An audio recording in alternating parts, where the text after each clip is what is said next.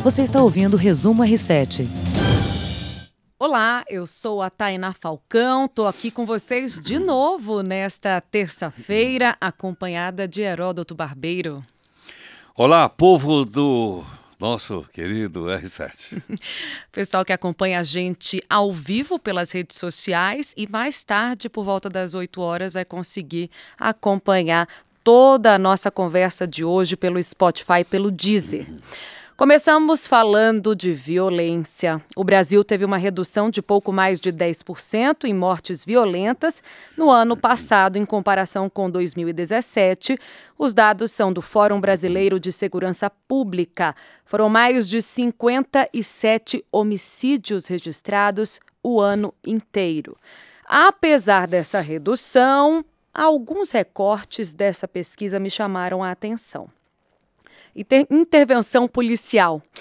Uh, os dados indicam que a polícia tem matado mais e tem morrido menos nos confrontos policiais.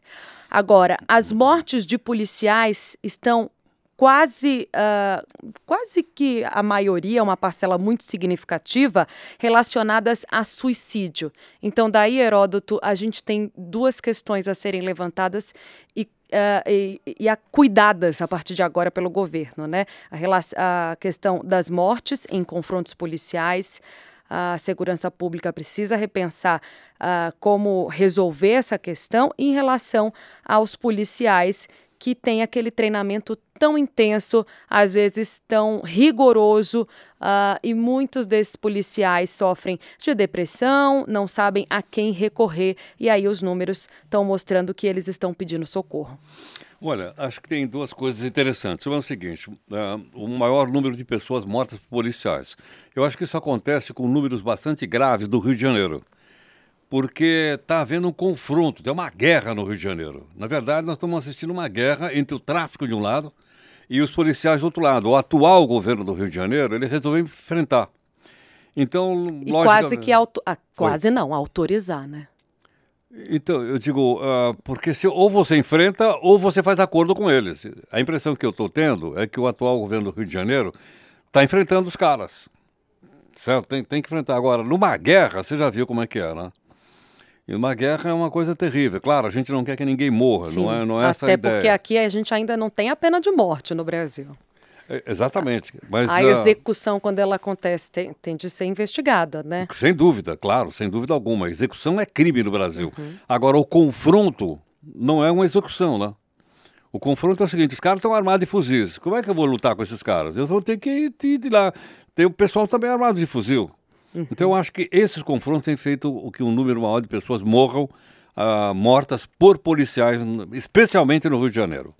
Uh, sobre a saúde psicológica desses policiais, Heródoto, você também percebe que é um ambiente de muita hostilidade isso acaba contribuindo para as doenças mentais? Olha, conheço pouco, para ser sincero, muito, muito pouco. Mas eu conhecia um, aqui em São Paulo, pelo menos, um serviço, tem um serviço psicológico de atendimento ao pessoal da Polícia Militar.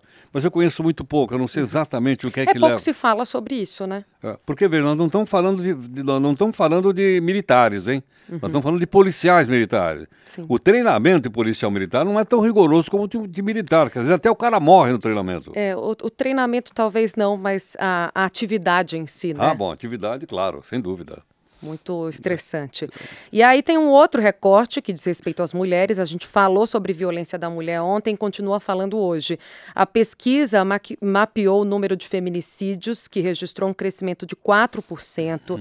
A violência doméstica, há um registro a cada dois minutos aqui no Brasil somando um total de 263 mil casos de lesão corporal dolosa. Os números de violência sexual também são alarmantes mais de 66 mil registros. E o que mais impressiona, a pesquisa apontou que quatro meninas de até 13 anos são estupradas por hora. O que é um absurdo, é um número inaceitável sem dúvida alguma, é inaceitável. E isso geralmente acontece dentro de casa? Geralmente, geralmente. Aliás, ontem até vi um caso de uma menina que, para fugir de ser estuprada pelo pai, não sei se você viu isso, ela pulou do primeiro andar do, do, da casa. Ah, quer dizer, uma uhum. coisa como essa é, é impensável, né? Agora, tem uma, eu acho que tem uma questão aí curiosa em relação a esses números que você citou. Sabe qual é? é a ascensão da mulher na sociedade. Porque no passado as mulheres eram muito submissas. Então elas não reclamavam, elas não brigavam, elas não atuavam no mercado de trabalho como elas atuam hoje e não tinham tanta ou a liberdade que elas têm hoje. Então hoje eu acho que os homens estão se sentindo mais, dizer, muito mais con concorridos com as mulheres, as mulheres estão pau a pau. É, eu me lembro né, do seu tempo, profissão que era só para homem. Você falava comandante de aviação, era só homem, não tinha mulher. Hoje tem mulheres em quase todas as profissões. Então eu acho que essa competição faz com que os homens muitas vezes percam a competição e partam para a violência. Pois é, agora é mudar essa, esse pensamento, né? Esse pensamento machista e sem que dúvida, não tem vez claro, mais, né? Dúvida, As mulheres estão ali ocupando o que, Agora, é, o que lhe é de direito. Eu acho que tem que mudar mesmo. Agora, se olha para o mundo, de um lado eu vejo, por exemplo, na Europa e Estados Unidos, as mulheres, alguns países da Europa, as mulheres estão praticamente empatadas com os homens, alguns casos estão acima. Agora eu olho para a Arábia Saudita, só agora as mulheres ganharam o direito de dirigir. Terrível. Em pleno século XXI, pô. É, e é? isso ainda é motivo para ser comemorado, né?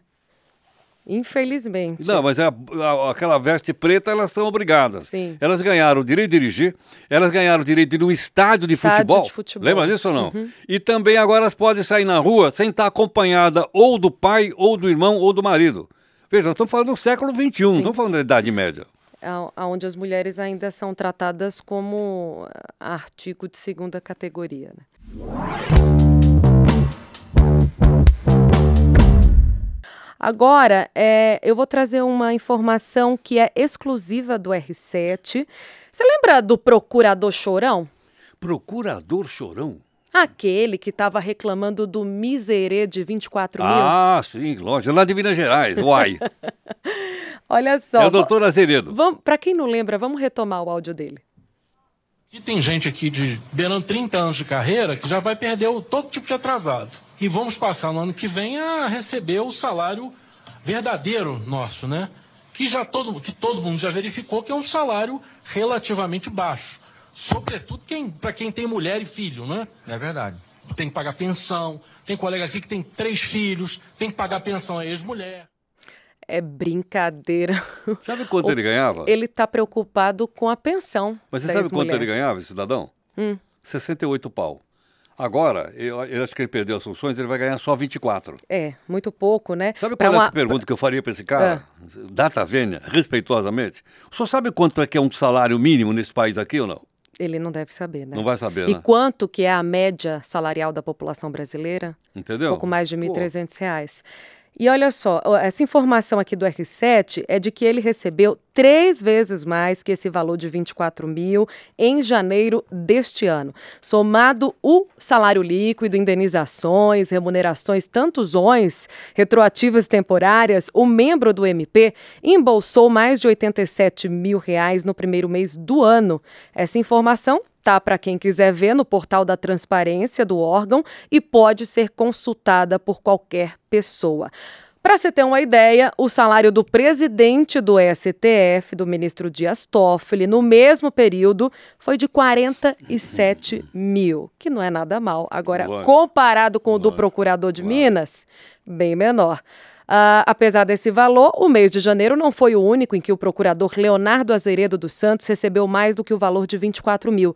Em fevereiro, o valor foi de 66 mil. Em março, 52. Em abril, 63. Tá bom. Em maio, 64. Opa. Em junho, 78. tá e subindo. em julho, 65. O MP ainda não divulgou a folha de pagamento do mês de agosto. Tem um chute? Para quanto não, que ele não, vai receber agora? Não sei, se ele cair para 24, coitadinho, como é que ele vai fazer com esse cartão de crédito dele de 8 e 20 pau? Vai ser difícil. É, é? E a justificativa dele é, é, para mim foi o melhor, né? De que ele não vem de uma família humilde, ele não vem de uma condição desfavorável. Coitado. Ele não está acostumado, Heródoto. É ele não está acostumado a isso. Não. Agora a pergunta que não quer calar é o seguinte: da onde vem a grana para pagar esses caras? Hum. Vem do nosso bolso. Do nosso bolso. Nós somos o distinto público, né? Que pagamos impostos para poder manter essa turma aí. E até hoje os procuradores lá da República reclamando um, um, um reajuste, uma, um, um, benefício a mais extra por conta da retirada do auxílio moradia. Agora né? tem uma sugestão a dar para esse cidadão, respeitosamente, hum. data vênia. como se diz aí. Novamente, bora Por lá. que, que o senhor não pede demissão e vem aqui para a iniciativa privada? E vem procurar um emprego de 40 pau aqui fora? Para ver se o senhor vai achar. Uhum. Talvez ele acha, é ou não é? Pode pegar a presidência de uma grande empresa e ganhar 100 pau por mês. Ao invés de ficar aí eh, lamentando, né? Como ele, como ele lamentou aí. Pois é, eu acho que o Ministério Público ele tem a obrigação de vir a público explicar.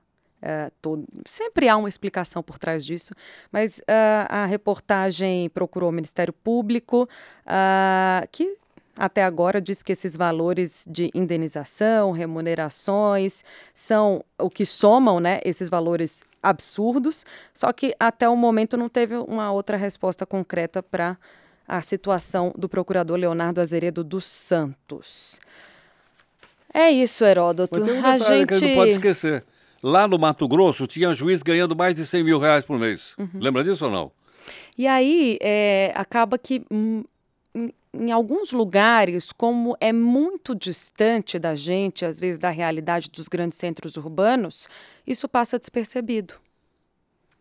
Bom, mas, eh, mas, eh, mas então, agora com o portal de transparência, qualquer um de nós pode entrar lá e saber o salário de todo mundo. Do presidente, do presidente supremo. É ou não é? Porque somos nós que pagamos, pô.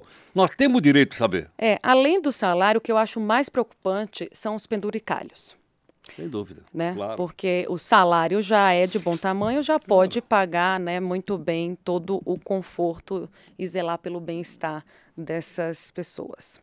Agora eu não sei por que, que não pede demissão e não, não vai procurar outro É, emprego. reclama muito, né? Não, não é? Porque é uma boa, né, meu? É uma boa. Você acha que o cara vai pedir demissão? Não é louco. Vai perder? Agora, só um detalhe. Quando um cara desse se aposenta, ele se aposenta com o mesmo salário, com o salário de ativa. Quando o pessoal da ativa tem aumento, eles também têm. Por isso é que a Previdência está quebrada. Em Minas Gerais está quebrada, no Rio de Janeiro está quebrada.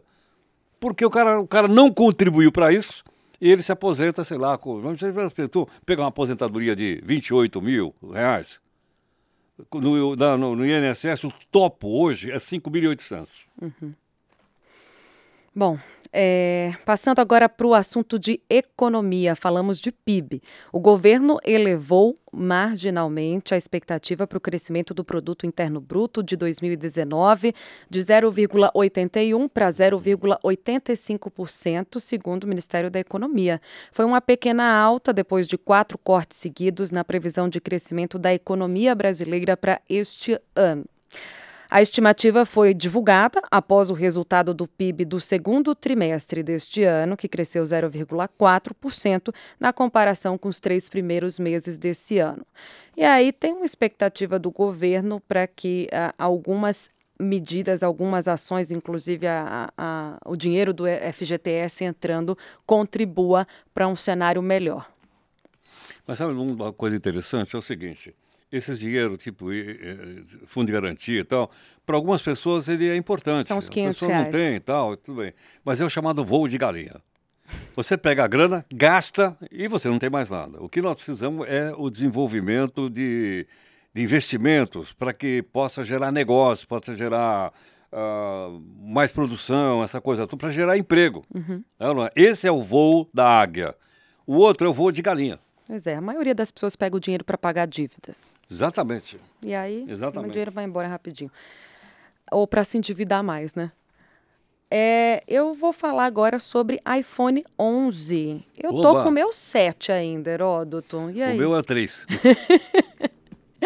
Você sabe o que, que tem nesse iPhone 11? Eu não sei onde é que eles vão parar. Ah, Eles vão até qual, será? sei lá, 22. O iPhone 11 está uma bagatela, custando aí entre 700 e mil dólares. Encara? 700, e, 700 vezes 4 tem Faz aí. 3.200 no ar. É. Eu não, eu não. É para ser roubado aqui na esquina. Não, eu tô fora. eu fico aqui com esse meu velhinho aqui. Pois é, esse foi um anúncio feito ainda, não tem aquelas grandes filas, porque ainda vamos chegar na parte eh, das vendas. A Apple apresentou já o novo iPhone, que simplesmente foi chamado de 11. É um aparelho que possui um conjunto de câmeras mais evoluídas, né, em tempos de selfies e gravações. É até importante para a gente, né, Heródoto, que é jornalista, vive filmando, fazendo live, né? Ah, então tem uma evolução maior na resolução das câmeras e é muito evoluído, segundo a Apple, a ponto de aparecer as câmeras numa protuberância, ou seja, elas saem do aparelho. Nossa! Caramba. É modernoso, né? Muito modernoso, muito modernoso. Pois é. A, o iPhone 11 conta com uma tela de retina, descrita como a mais resistente de todos os tempos de um smartphone. O que eu achei bem interessante. Aí a gente pode derrubar à vontade no chão, é isso ou não? Pode, eu, eu, não, eu não me arrisco a testar. Mas por esse preço. Eles estão dizendo é, que por sim. Por esse preço é melhor não testar, não. Não.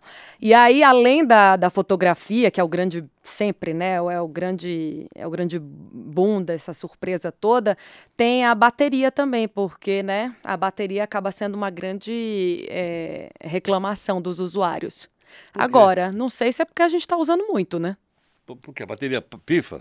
Dá uma descarregada. Eu ando com meu carregadorzinho ali portátil, qualquer coisa resolve. Agora a Apple precisa dar um jeito nisso para a gente poder ficar mas, ainda mais viciado. Então, essa bateria do 11 aí também é melhor? O que, que é? Estão dizendo que é melhor. Ah, que é melhor. Que vai durar mais. Tem, vai durar mais. Fizeram, mexeram aqui e disseram que vai durar mais.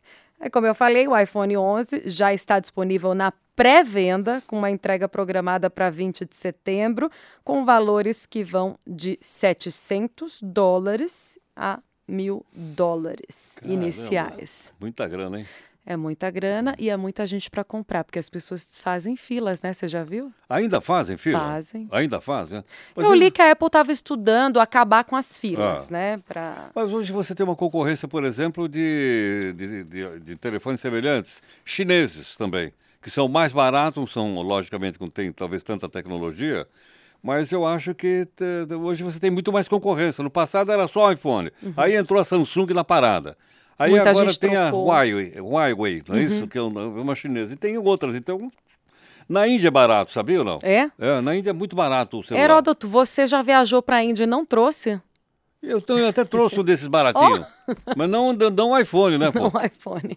pois é, essa questão da fila, eu acho que é muito uma jogada de marketing também, né? Para eles é Claro, interessante lógico, ter mostrar que há uma demanda muito grande pelo, pelo celular. Então, é, vamos ver, né? Vamos acompanhar não sei, se eles vêm aí ou hoje já não. Eles já não têm mais a liderança do mercado, será que tem?